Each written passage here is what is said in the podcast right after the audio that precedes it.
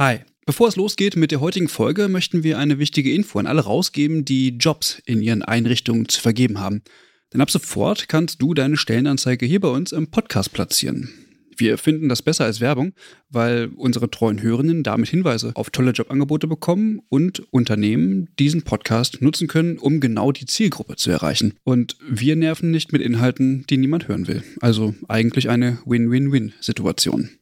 Wenn du also eine Stellenanzeige hast, am besten natürlich für akademisch Pflegende, dann schreib uns eine Mail an hallo@übergabe.de. Übergabe hier mit UE. Wir veröffentlichen dann die Anzeige hier mit den relevanten Infos. Wir freuen uns auf deine Mail und wünschen viel Spaß mit der heutigen Folge.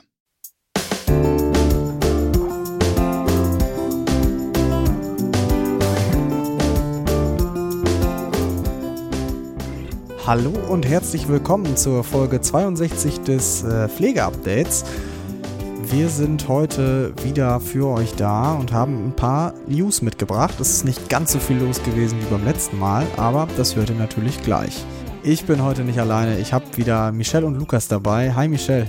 Hallo Max. Hallo Max. Moin Lukas. Hi. Erzählt mal, was haben wir heute mitgebracht? Was haben wir vor? Ja, wir haben wieder spannende Themen vorbereitet. Als erstes wird es kurz gehen um den Deutschen Krankenhaustag, der äh, in dieser Woche stattgefunden hat in Düsseldorf. Dann schauen wir uns noch einmal ähm, die Pflegekammer in NRW an, denn die hat Kritik geübt am gemeinsamen Bundesausschuss. Und dann haben wir noch ein paar Kurznachrichten für euch vorbereitet. Aber ich würde sagen, bevor wir einsteigen ähm, in die Themen, müssen wir ein paar Sachen korrigieren, die wir in der letzten Folge vielleicht nicht ganz richtig wiedergegeben haben. Max, das Wort geht an dich. Ja, der Fehler geht an mich. Nein, es ist kein Fehler im eigentlichen Sinne. Es geht darum, dass ich in der letzten Folge behauptet hätte, dass äh, Pflegende im Schnitt nach sieben Jahren den Beruf verlassen. Ähm, das ist so nicht ganz differenziert. Eine Hörerin aus der Community hat sich gemeldet und darum gebeten, das Ganze doch nochmal etwas zu differenzieren.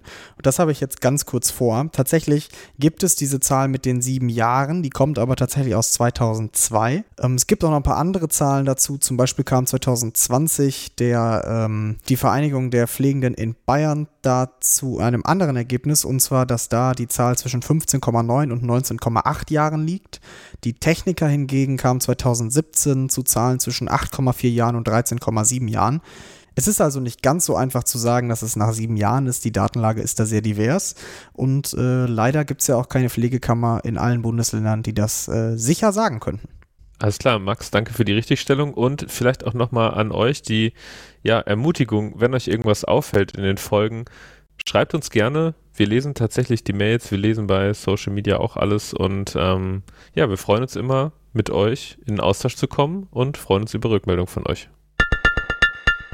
Lukas, in Düsseldorf hat in dieser Woche ein großer Kongress stattgefunden, und zwar der 46. Deutsche Krankenhaustag. Was für neue Aspekte gibt es da? Ja, also jährlich treffen sich Politik und Branchenvertreterinnen beim Deutschen Krankenhaustag und es geht in den Austausch über die aktuellen gesundheitspolitischen Themen. In diesem Jahr, wie könnte es anders sein, steht die Krankenhausreform natürlich ganz oben auf der Agenda, aber es gab auch noch ein paar andere Themen und Programmpunkte. Zum Beispiel? Die vier Kongresstage standen jeweils unter einem anderen Titel. Den Auftakt gab es am Montag mit Politik und Finanzierung. Gesundheitsminister Lauterbach ähm, hielt eine Eröffnungsrede per Videoschalte. Der Link ist in den Shownotes zu finden. Und auch NRW-Gesundheitsminister Laumann hielt ein Grußwort in Düsseldorf. Es folgten dann eine Diskussionsrunde eben mit Minister Laumann und dem Bundesgesundheitspolitikerin Maria Klein-Schmeink von den Grünen und Attes Gürpina von den Linken. Im Anschluss diskutierten Expertinnen über die zukünftig benötigten Rahmenbedingungen für die deutschen Krankenhäuser. Die beiden nächsten Kongresstage standen mehr unter dem Motto der eigentlichen Versorgung in den Krankenhäusern durch Pflegefachpersonen und Ärztinnen.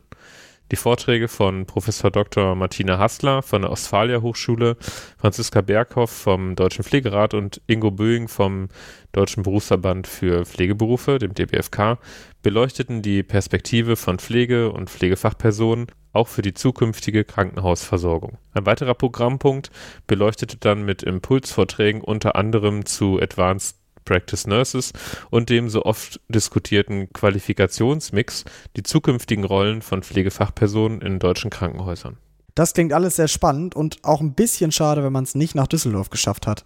Ja, das sehe ich auch so, Max. Allerdings kann man sich auf der Seite des Deutschen Krankenhaustages die meisten Vorträge in den nächsten Tagen noch einmal anschauen. Zumindest ist es dort so angekündigt. Ähm, Stand jetzt am Tag der Aufnahme habe ich persönlich die Videos noch nicht gefunden, aber ich bin davon überzeugt, dass die in den nächsten Tagen hochgeladen werden. Der Link ist natürlich auch in den Show Notes. Wir haben ja bereits im Podcast über die GBA-Richtlinie zur Ersteinschätzung in der Notfallversorgung gesprochen.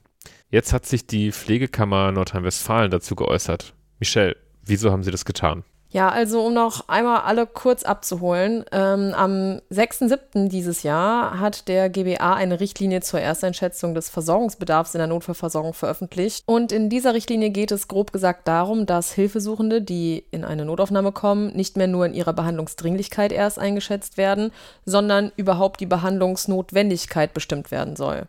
Sollte sich dann herausstellen, dass sich eine hilfesuchende Person sich mit ihrer Fragestellung auch am nächsten Tag im niedergelassenen Bereich vorstellen kann, wird sie noch vor der Aufnahme des Patientenfalls dahin verwiesen. Auch wurde darin beschlossen, dass die Ersteinschätzung in der Notaufnahme nur noch von Pflegefachpersonen mit der Fachweiterbildung Notfallpflege oder von NotfallsanitäterInnen ausgeführt werden darf. Okay, und dieser Beschluss ist jetzt nicht überall auf Anklang gestoßen, oder? Das kann man so sagen. Vor allem das Bundesgesundheitsministerium hatte einige Kritikpunkte geäußert. So sei es beispielsweise problematisch, dass es keine Kriterien für die qualifizierte Ersteinschätzung gäbe, vor allem in Bezug auf Patientensicherheit, Vollständigkeit und Objektivität. Dann wurde ebenfalls kritisiert, dass sich die Richtlinie nur auf Patienten beziehe, die selbstständig ins Krankenhaus kommen. Und Patienten, die mit dem Rettungsdienst kommen, werden nicht mit einbezogen. Und auch zum Thema Vergütung kam Kritik stellt sich nämlich heraus, dass eine hilfesuchende Person der Dringlichkeitsstufe 2, also weniger dringlich, zugeordnet ist, sollen die Leistungen, die über diese Überprüfung dieses Ergebnisses hinausgehen, nicht mehr der Klinik vergütet werden. Das bedeutet, wenn ein Patient sich vorstellt und es stellt sich raus, er muss gar nicht in die Notaufnahme, sondern kann in den niedergelassenen Bereich, wird aber dann dennoch in der Klinik behandelt, würde das nicht vergütet werden. In Summe hat das Bundesgesundheitsministerium so viel an der Richtlinie zu kritisieren, dass nicht nur Teile, sondern die gesamte Richtlinie beanstandet wird. Und gegen diese Beanstandung wird jetzt seitens des GBAs geklagt. Okay, so far so good. Ähm, was hat das jetzt genau mit der Pflegekammer NRW zu tun? Ja, die hat sich jetzt auch zu dieser Richtlinie geäußert und äh, zum einen wird angemerkt, dass die vorhandenen Systeme zur Ersteinschätzung, also in Deutschland Manchester Triage und ESI, das sind die am häufigst genutzten, nicht dafür ausgelegt sind, Behandlungsnotwendigkeit zu identifizieren, sondern die Behandlungsdringlichkeit einstufen. Es existiere noch kein digitales Ersteinschätzungsinstrument, das den Zweck und die Anforderungen erfülle und auch in diesem Kontext wissenschaftlich erprobt sei. Dann kritisiert die Pflegekammer NRW, dass bei den genannten Qualifikationen zum Ausüben der Ersteinschätzung NotfallsanitäterInnen mit Notfallpflegefachpersonen gleichgestellt würde. Zwar sieht die Pflegekammer NRW es als sinnvoll an, dass die Ersteinschätzung nur von fachlich hochqualifizierten Personengruppen vorgenommen werden darf, jedoch geht sie mit dieser Gleichsetzung von NotfallsanitäterInnen und Notfallpflegenden nicht konform. Die Ausbildung zum Notfallsanitäter konzentriere sich eben nur auf den präklinischen Versorgungsbereich und um zu differenzieren, bei welchen Gesundheitsstörungen eine Zuweisung in den niedergelassenen Bereich möglich ist, seien sie nur am Rande ausgebildet. Im Kontrast dazu weisen Notfallpflegefachpersonen drei Jahre Berufsausbildung, ein Jahr Berufserfahrung in einer Notaufnahme und zwei Jahre Fachweiterbildung vor, also insgesamt sechs Jahre spezialisierte Ausbildung. Das Ganze wird vor allem vor dem Hintergrund der Vorbehaltsaufgabe Steuern des Pflegeprozesses, die ja ausschließlich der Pflege obliegt, als Zitat fachlich und rechtlich kritisch gesehen. Und wie eben schon gesagt, die Pflegekammer ist durchaus der Meinung, dass die Ersteinschätzung in der Notaufnahme von hochqualifiziertem Personal durchgeführt werden sollte, weil in dieser Rolle der Ersteinschätzenden auch eine unglaubliche Verantwortung innewohnt. Jedoch hält sie die Qualifikationsanforderungen vor allem in Bezug auf den zeitlich vorgegebenen Rahmen für unrealistisch. Es gäbe zu wenige weitergebildete Pflegefachpersonen, Weiterbildungsplätze gäbe es ebenfalls zu wenige und es gäbe auch keinen Ersatz für Personal, das weiterbildungsbedingt in anderen Abteilungen tätig ist. Gefordert wird, dass die bisher eingesetzten Pflegefachpersonen, die meist jahrelange Berufserfahrung und umfangreiche Schulungen in der Ersteinschätzung aufweisen, wenigstens übergangsweise für die Ersteinschätzung rechtssicher eingesetzt werden können. Neben belastbaren Daten zu Menge, Qualifikation sowie Funktion und Stellenumfang von Pflegefachpersonen in nordrhein-westfälischen Notaufnahmen fordert die Pflegekammer NRW in den Prozess eingebunden zu werden, der auch eng mit ihr abgestimmt und durch sie mitgestaltet werden soll. Und jetzt fasst Max nochmal ganz kurz zusammen, was sonst so passiert ist. Die neue Gesundheitsministerin in Bayern ist berufen. Judith Gerlach von der CSU. Gerlach war vorher Digitalministerin und wechselt nun an die Stelle von Klaus Holleczek, der ab Oktober 2023 jetzt neuer Fraktionsvorsitzender der CSU im Bayerischen Landtag ist.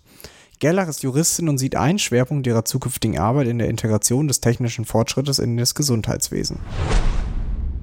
Das Bundesinstitut für Prävention und Aufklärung in der Medizin, das BIPAM, wird aufgebaut. Es soll sich um die Vermeidung nicht übertragbarer Erkrankungen kümmern, zum Beispiel Krebs, Demenz oder die koronare Herzkrankheit. Die Neuordnung der Gesundheitsbehörden war bereits im Koalitionsvertrag geplant worden. Die Bundeszentrale für gesundheitliche Aufklärung, BZGA, die unter anderem während der Corona-Pandemie immer wieder in Kritik geraten ist, wird nun also in das BIPAM überführt.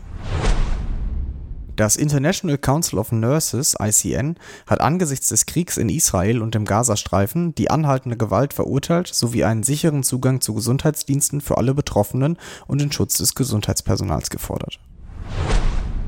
Das war heute eine kurze, knackige Folge, würde ich sagen. Ähm, manchmal ist es einfach so, es passieren nicht ganz so viele neue Sachen. Ähm, aber ja, dafür halten wir trotzdem die Ohren und die Augen offen für euch und in zwei Wochen hören wir uns ja dann schon wieder. Max, willst du noch etwas dazu sagen, wie es im Winter aussieht mit dem Pflegeupdate? Das Pflegeupdate geht in die Winterpause. Das liegt nicht daran, dass wir keine Lust haben, schon wieder Podcasts zu produzieren, sondern dass einfach im Winter grundsätzlich in der Bundespolitik weniger los ist. Auch da ist Weihnachten nun mal Feiertag. Die letzte Folge des Pflegeupdates für euch kommt am 16.12. und im neuen Jahr hören wir uns dann am 13.01.2024 wieder. Okay, beiden, dann würde ich sagen, hören wir uns in zwei Wochen wieder. Ciao. Tschüss. Bis dahin, ciao.